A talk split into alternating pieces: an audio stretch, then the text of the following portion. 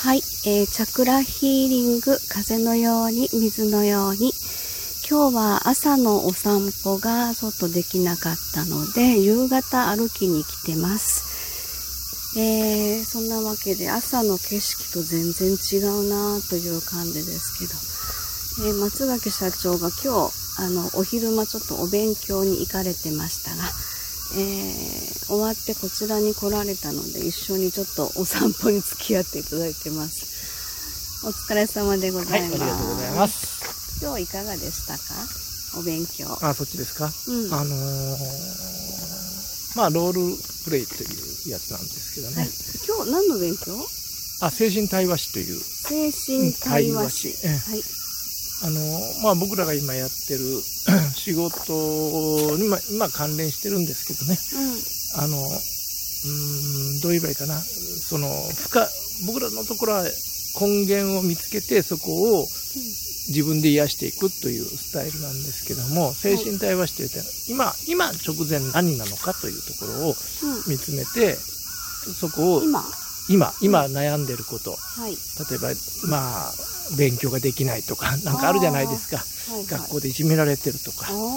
そういうところの。精神対話者やもんね。そうそうそう、う。ん、でそれを。今日の晩ご飯何しようとかじゃないからね精神対話師だからね。はい、はい、いやいやそれで悩んでる方も来るかもしれない。そうですか。じゃああの好きなの作ってください。いやそこはもうちゃんとあの対話師らしい仕事をしますけども。へえ、うん、あのまあ要はそこの解決策を作るわけじゃないんですけども、はい、あのご自身が解決を作るための,、うん、あのまあ、傾聴というか、うんうん、お話を聞くといううん、形になりますけども、はい、それのまあもう何ヶ月やってんだ。結構長い間やってる、ね。うん、やってるんですけども、やっと今日が最終のロールプレイやって、はい、して試験をやって、はい、卒業？卒業というか、うん。次の段階があるんですけどまだ。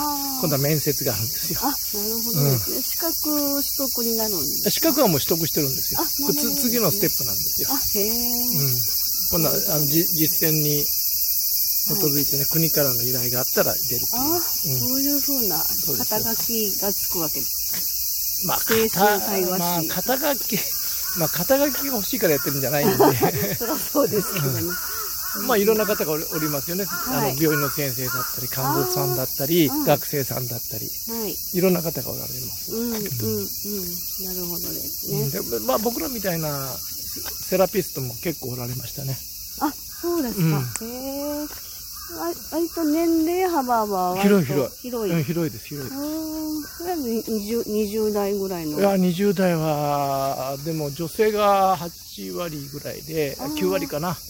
あと男性なんですけど、女性も、まあ、まあ、25、6からあそんな50代ぐらいまでかな。そうなん。ですね、男性はもうやっぱり5、6人おるんですけども、うんうんうん。で、年寄りは僕、年寄りってことないんですけども、一番言ったのは多分僕だろうなっていうのは。あそうなんですね、最年長うん若い人は24、5ですへね。え、いろいろな年齢の方がうんそうですね。これだから大事かもしれないですよねあで足りないらしいですよ。あそういうお仕事の方が？あそそうだ、それを欲してる。特に震災があってからね、特に。あなるほどあの、傾聴っていうか、その吐き出す口がないんですよね。うんうん、うん、あの、ちゃんとこう実習して習っていかないと、はい。あの、至らんことを言っちゃう場合があるわけですよね。要はじ自分の意思でね、ああただ聞いてほしいだけなのにみたいな。うん、例えば自分の概念で、うん。いやいや、それ違うでしょという、あ言っちゃいそうになあるわけまあですね。でも近所の世間話じゃないから、うんやっぱそこら辺はある一定のルールに基づいてみたいなそういう学びですよね。まあ、それがロール、今日のね、うんロールプレイの中の、まあ、僕らにとっては当たり前の話だったんだけども、はいうん、そこはなかなかやっぱり初めての方にとってはすごく難しい。ああそういうことうん、自分の常識が人の常識じゃないということが。ああ、そういうことか。カラスが、カラスも入りたいみたいな。うん、ちゃいます。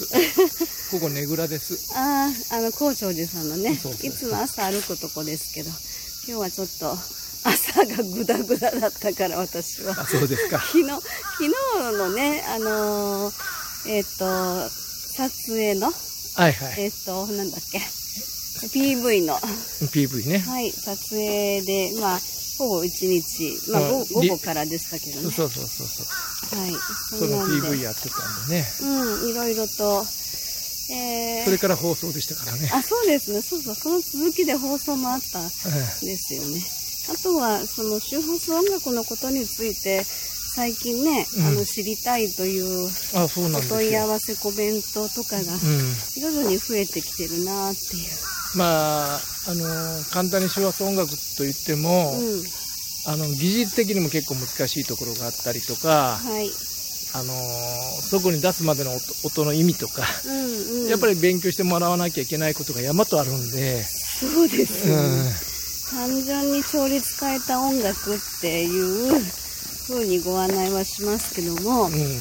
そのなぜ調律を変えてまで それを音楽として表現するのかっていうで、その部分がねそうです。そうクライアントさんが、うんえー第2チャクラなのか、第4チャクラなのか、第5チャクラなのかというところをね、はい見出して、その周波数に合ったやつを大星さんから見てくると。